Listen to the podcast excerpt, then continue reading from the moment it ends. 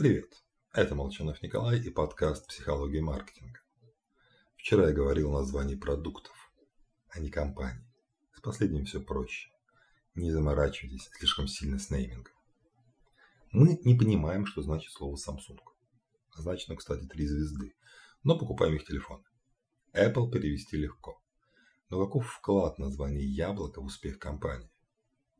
Согласно одной из версий, слово Apple Стив Джобс предложил, чтобы номер фирмы шел в телефонном справочнике прямо перед Atari. Эта идея действительно давала конкурентное преимущество.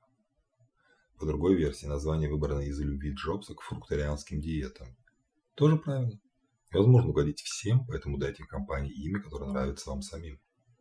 Или Google. Компания названа по числу Google, числу единицы сотни нулей.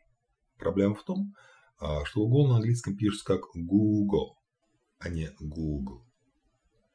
По одной из легенд, смена названия произошла после встречи с основателем Sun Microsystems Энди Бехтельштеймом, будущим инвестором проекта.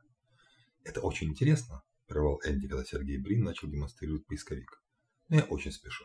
Как вы говорите, называется компания?» И выписал чек на 100 тысяч долларов на имя Google. Чтобы получить деньги, именно под этим названием пришлось зарегистрировать фирму. Ошибка в названии не помешала становлению одного из самых дорогих брендов в истории. Разработать название, гарантирующее успех, нельзя. А вот ошибиться и затруднить процесс продаж можно. Так что просто выбирайте короткое, однозначно понятное и легко произносимое название. Только не часто употребляемое, чтобы не потеряться в органической выдаче. С вами был Николай Молчанов и «Психология маркетинга».